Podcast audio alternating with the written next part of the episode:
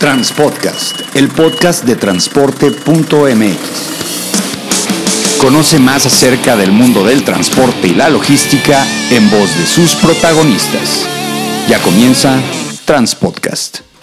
¿Qué tal amigos de Transpodcast? Mi nombre es Clemente Villalpando y el día de hoy tenemos otro episodio para nosotros los transportistas que queremos más información para tomar decisiones y hoy es una entrevista muy importante, muy interesante porque vamos a platicar con Enrique Enrich que es el director general de Scania de México, esta compañía sueca de origen sueco que bueno, es muy conocida por el tema de los autobuses, pero también tiene un gran esfuerzo y está creciendo mucho en el tema de los tractocamiones de carga. Y con él también está Mauricio de Alba, que es el, el director de la red de Scania en todo el país. ¿Cómo están, Enrique y Mauricio? Buenos días, tardes, noches, a la hora que escuchen el podcast.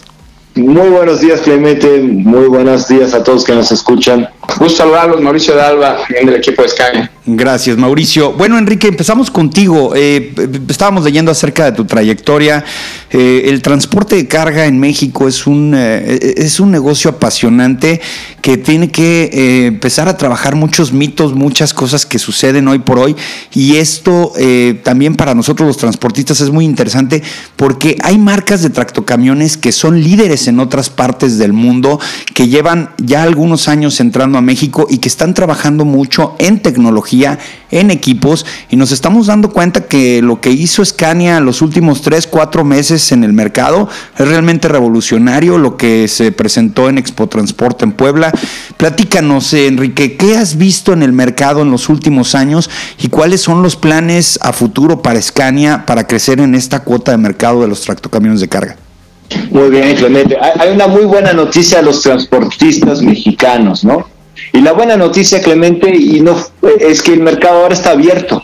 ¿no? Los transportistas mexicanos tuvieron su mercado cerrado durante años y años y años, donde si alguien quisiera comprar un tracto, un camión de carga, tenía que elegir entre las tres, cuatro, cinco marcas de la región y hasta ahí le va, ¿no? No, no había la opción de la competencia. Y eso ha cambiado, Clemente. Ahora México se abrió al mundo. Creo que el sector de transporte de carga fue uno de los últimos, ¿no? Se abrieron los combustibles, las telecomunicaciones y, como que los camiones quedaron ahí casi como que la última parte de la apertura comercial mexicana, que tan sana es la competencia. Y, y, lo vemos con muy buenos ojos. Hoy México tiene un acuerdo de libre comercio con la comunidad europea y más importante, hoy México acepta homologar vehículos con la norma de Europa también, no solo con la norma de Estados Unidos. Y eso va, eso abre el abanico de oportunidades para los transportistas, los transportistas que están buscando vehículos más seguros, transportistas que buscan vehículos que consuman menos combustible, hoy tienen ya la opción en el mercado de trabajar con más marcas y especialmente con nosotros de Scania también. Correcto. Eh, eh, Mauricio, eh, platícanos un poquito sobre tú que tienes que estar un poquito más metido con el, con el cliente final por el tema de la red de distribución. En México hay mitos y realidades. en el caso de los famosos chatos, que es pues lo que hoy se está encontrando en el, en el catálogo de camiones y tractocamiones de Scania, platícanos cuando tienes que tener un argumento sólido de venta de muchas personas que te dicen es que es un chato, es más inseguro. ¿Ahí qué platican, Mauricio? Bien, eh, pues sí, como tú dices, este es, es, un tema normal de la cultura del transportista mexicano por muchos años. Eh, estar acostumbrado a, vehículos trompudos, ¿no? Con esta gran nariz, en donde el conductor siempre ha tenido la idea de que estar detrás de esa nariz, detrás de todo este eh, armado de fierro es, es eh, lo más seguro. empezamos a ver transportistas que han viajado, que han salido a otros países, que han visto que las cosas son distintas, que hay vehículos de estos chatos, de estos vehículos cab over, y que el mundo los encuentra como la, mejor opción en cuanto a seguridad. Entonces, lo primero que tenemos que hacer es mostrarles eh, verdaderamente cómo se trabaja en, las marcas europeas, en la marca nuestra, eh, la normativa europea de seguridad, en donde les mostramos videos, les mostramos las pruebas que son súper exigentes. Y encima de esto, simplemente está la norma sueca, que todavía es más exigente que la norma europea en cuanto a temas de seguridad. Entonces, eh, ya, los, em, ya, cuando, ya cuando el conductor empieza a entender esta situación, que es un vehículo que está pensado para que ellos sean verdaderamente la pieza de valor ahí dentro de esta, esta cabina, eh, pues bueno, nos empiezan a creer. Después está el tema que cuando, lo, cuando finalmente llegan y pueden vivenciar el conducir un vehículo chato, como el nuestro, o sea, la experiencia cambia por completo, ¿no? Se sienten seguros, sienten que están en control, sienten que tienen la mejor visibilidad, saben que es un vehículo que no los distrae, que los deja que verdaderamente aporten valor en lo importante que tienen que hacer, que es conducir. ¿no? O sea, em, eh, cambió por con, eh, con, un viaje, ¿no? Con que hagan la primera vuelta, el, chofer dice, yo no me quiero bajar de esto, acaban el viaje mucho más este, descansados, esto es súper importante. Seamos bien francos, ¿no? Las carreteras de nuestro país ya no están para que nuestros conductores pasen horas y horas viviendo en la cabina de un vehículo. Es correcto. O sea, lo que nosotros queremos es que, que cuando, cuando, perdón, cuando el chofer esté en el, en el vehículo, esté haciendo lo que tiene que hacer, que es agregar valor al conducir después y queremos que al final el viaje sea placentero para él. Por eso que tiene muchísima suspensión, o sea, los, los, puntos de suspensión y el confort de la cabina es, es otra cosa. Y, eh, y, vaya que lo vimos, ¿eh? porque ahora que estuvimos en Expo Transporte nos subimos a dar ahí en el recorrido que me parece una excelente idea ahí por parte de Miguel Elizalde de haber puesto una pista medio de pruebas y nos subimos a un Scania y la verdad es que y yo no sé, es mi percepción, eh, yo también como buen transportista estoy muy muy acostumbrado al trompudo, pero siento que la suspensión de un camión chato es mucho más estable, siento me siento mucho menos brincón, es el motor adelante, este, ahora sí que siento que, que genera esa, es, ese desequilibrio, ¿no? Entre los ejes y el, y la, y el cofre. Clemente, déjame contarte algo. Los camiones Scania traen cuatro bolsas, cuatro super bolsas de aire y la competencia de, tradicional traen dos bolsas chafitas. Entonces, uh -huh. la diferencia. Cuando, cuando estás horas arriba del, del tracto, sientes la diferencia en la suspensión, no solo de la cabina, pero del asiento. Y también, Clemente, otro tema que las marcas tradicionalmente en México no le dan importancia y Scania le da mucha importancia, el ruido adentro de la cabina. Uh -huh, sí. Manejas en una condición de silencio, de una suspensión estable, con los cambios automatizados. Realmente eh, el nivel de confort es mucho más alto en un Scania y los clientes que lo han probado en México nos han comentado que sus operadores terminan su jornada sin, sin estar cansados. Yo quiero agregar ahí, Clemente, que justo que está diciendo, que está diciendo Enrique acerca de la experiencia del conductor. Pero a ver, para que toda la gente que escucha tu podcast entienda, eh, el vehículo europeo, eh, a ver, es muy normal que en Europa haya gente que decide autoemplearse al manejar un, un, al manejar un camión. Claro. Entonces, nosotros lo que le estamos dando al, al, conductor ahora mexicano es lo mismo que escoge un conductor europeo que se autoemplea. Vamos a decir, oye, yo voy a hacer, eh, eh, vamos a decir, mi propio negocio, que es mover eh, una carga del punto A a B, y esta va a ser mi oficina. Si tú eres, ¿estás acuerdo? Tú pones tu oficina como empresario, porque uh -huh. es un lugar bien cómodo en donde puedas hacer tus negocios, hacer tus llamadas, hacer tus correos. Y esto es lo mismo, ¿me entiendes? El, el conductor europeo dice, a ver, este es el mejor lugar en el que voy a pasar 8 o 10 horas de mi día. Uh -huh. Y quiero al final de la jornada acabar y sentirme bien, ¿no? O sea, sentir y tener un balance de vida. Este es el tipo de, de, de, de vamos a decir, de vehículo que le estamos dando ahora al transportista mexicano. Hoy está maravilloso. Ahora, hoy un tema que siempre está en el, en el, en el café del transportista cuando estás platicando ahí con los colegas, y, y, y es algo que, que sí quiero que, que, que platiquen porque en muchos de los casos eh, llegaron a ver ciertas experiencias, te podría platicar la de Volvo en los 95, que llegó a comercializar camiones, pero tenía un problema que era la red de, de, de postventa, ¿no? Eh, una cabina, se te siniestraba un camión y para que te consigan la cabina y para que te consigan la refacción, y yo tuve colegas que compraron algunos camiones que tuvieron que estar parados casi un año esperando una refacción a veces. ¿Cómo solucionaron esto? ¿Cómo vamos a romper con ese mito de las marcas nuevas, porque no son nuevas, pero para el México, el mercado mexicano a veces esa es la idea, tienen la capacidad de tener una red de distribución de refacciones como la tienen las otras marcas que generalmente son las tradicionales, las premium? Bien, buena pregunta, Clemente. Déjame comentar algo. Cuando yo le cuento a mis jefes en Suecia que Scania es la única automotriz de vehículos pesados que apuesta en México teniendo las sucursales propias en México, no me creen. Uh -huh. Dicen, ¿cómo es, ¿cómo es posible que la competencia tercerice su red? Y uh -huh. así es.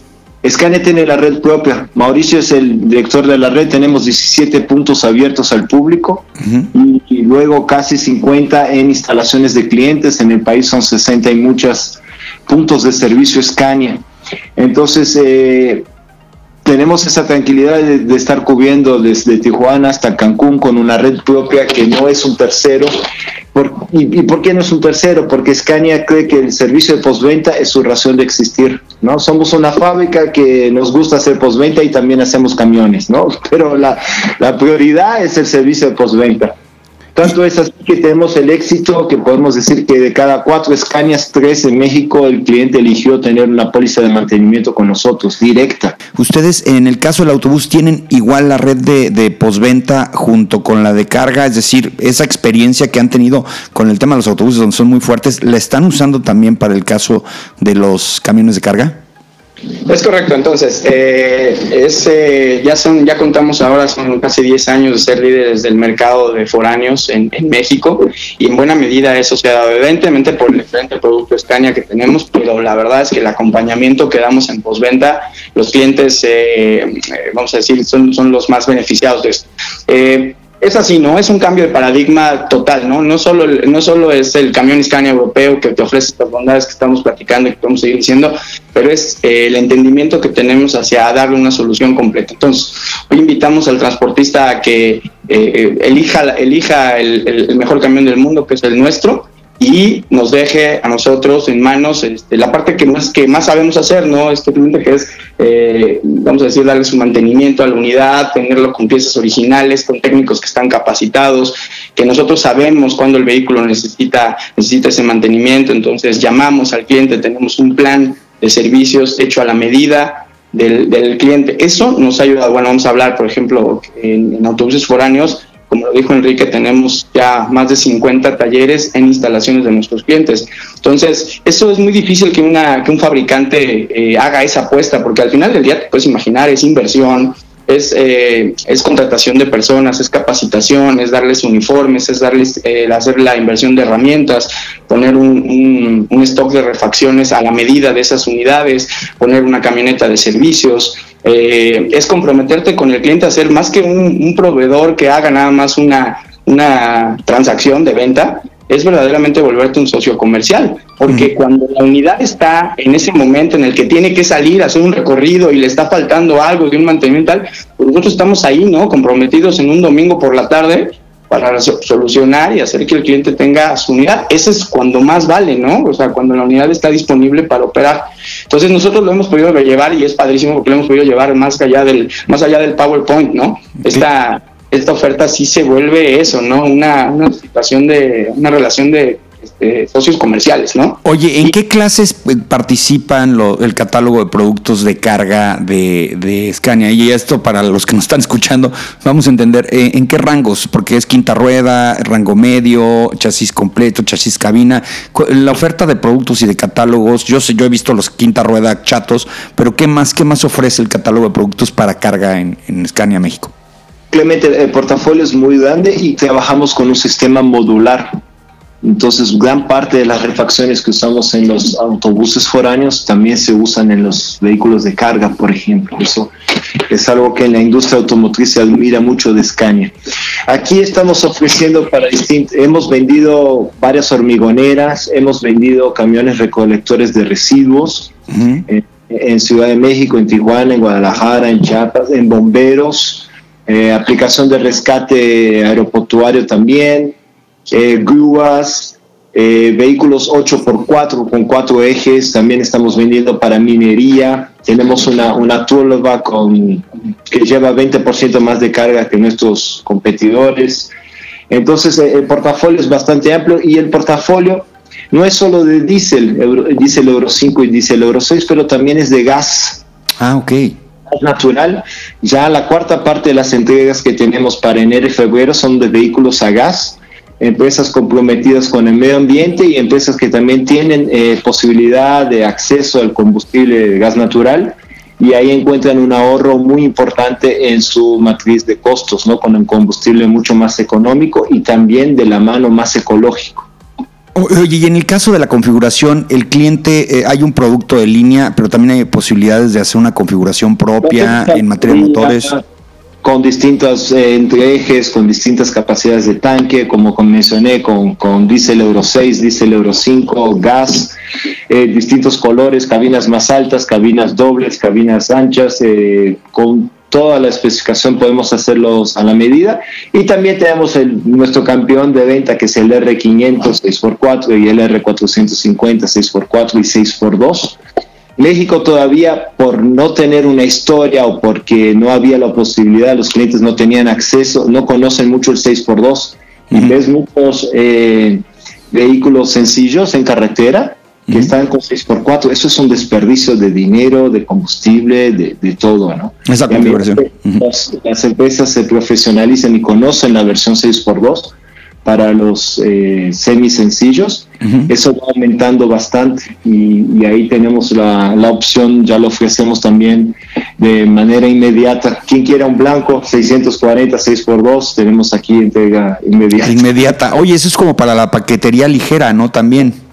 Sí, para transporte de automóviles, eh, paquetería no necesariamente ligera y, y, una cuestión de optimizar. Yo veo con ojos de, llevo ya cinco años en México, ¿no? pero me, llama la atención de que todavía hay mucho que trabajar en el tema de la especificación y no comprar lo que te vendan de estantería las marcas tradicionales y sí hacer un análisis de, de cada proyecto, de cada business case, qué llevo, por dónde llevo y hacer un vehículo que optimice los, los costos, ¿no? Para hacer la cadena logística, que es parte muy importante de la cadena productiva mexicana, todavía más óptima. Enrique, tú decías que llevabas cinco años ya aquí en México, tienes experiencia en Brasil, en Uruguay, en Suecia, en Colombia. ¿Cómo es el mercado mexicano? Cuando llegas aquí, ¿cuál es la, la diferencia que ves con todos estos mercados, generalmente sudamericanos, con los que has trabajado?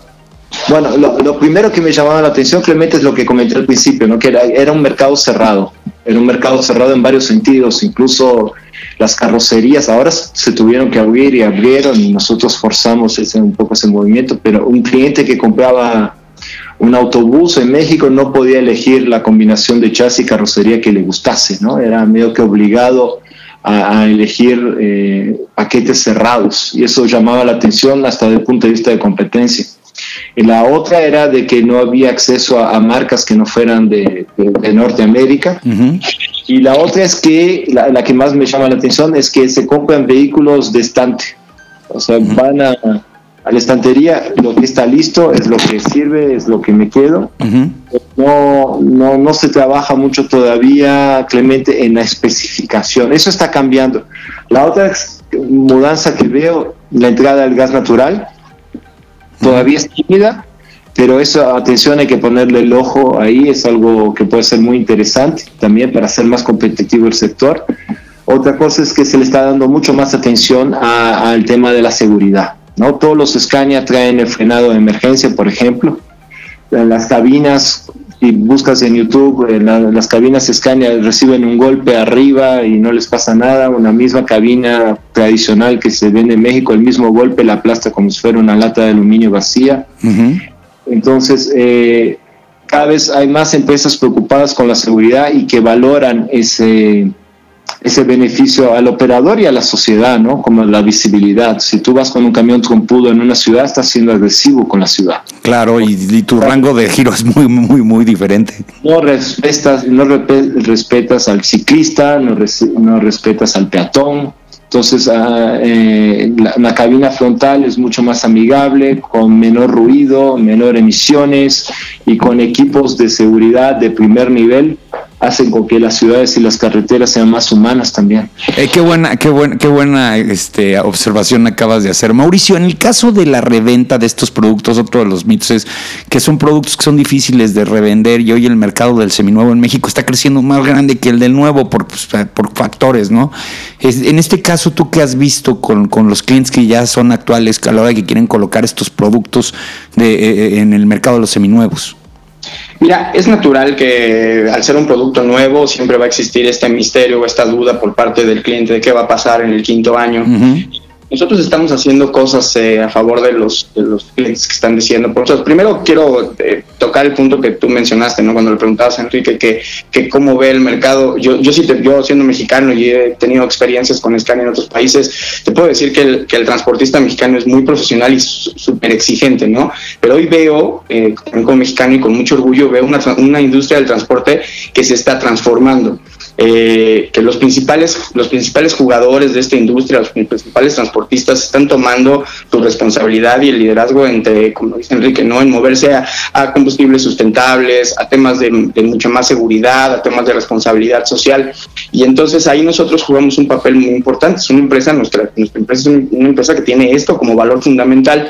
Eh, ¿Qué quiero decir con esto? Que el, aportar en seguridad, ¿no? el aportar en un combustible más limpio eh, ya vemos a, los clientes ávidos de buscar esto. Hoy, por ejemplo, sabemos el tema de la seguridad de nuestro país, ¿no? Es lamentable la situación como estamos, pero entonces el cliente está viendo que nuestra, por ejemplo, nuestra oferta es un vehículo que cuesta más, que perdón, que cuesta menos asegurarla, cuesta menos que los, los competidores en asegurarlo, que es una que mm, por características de tecnología roba menos, eh, es menos apetecible, ¿no? Vamos a decir, para el crimen organizado, lo cual es muy bueno para ellos.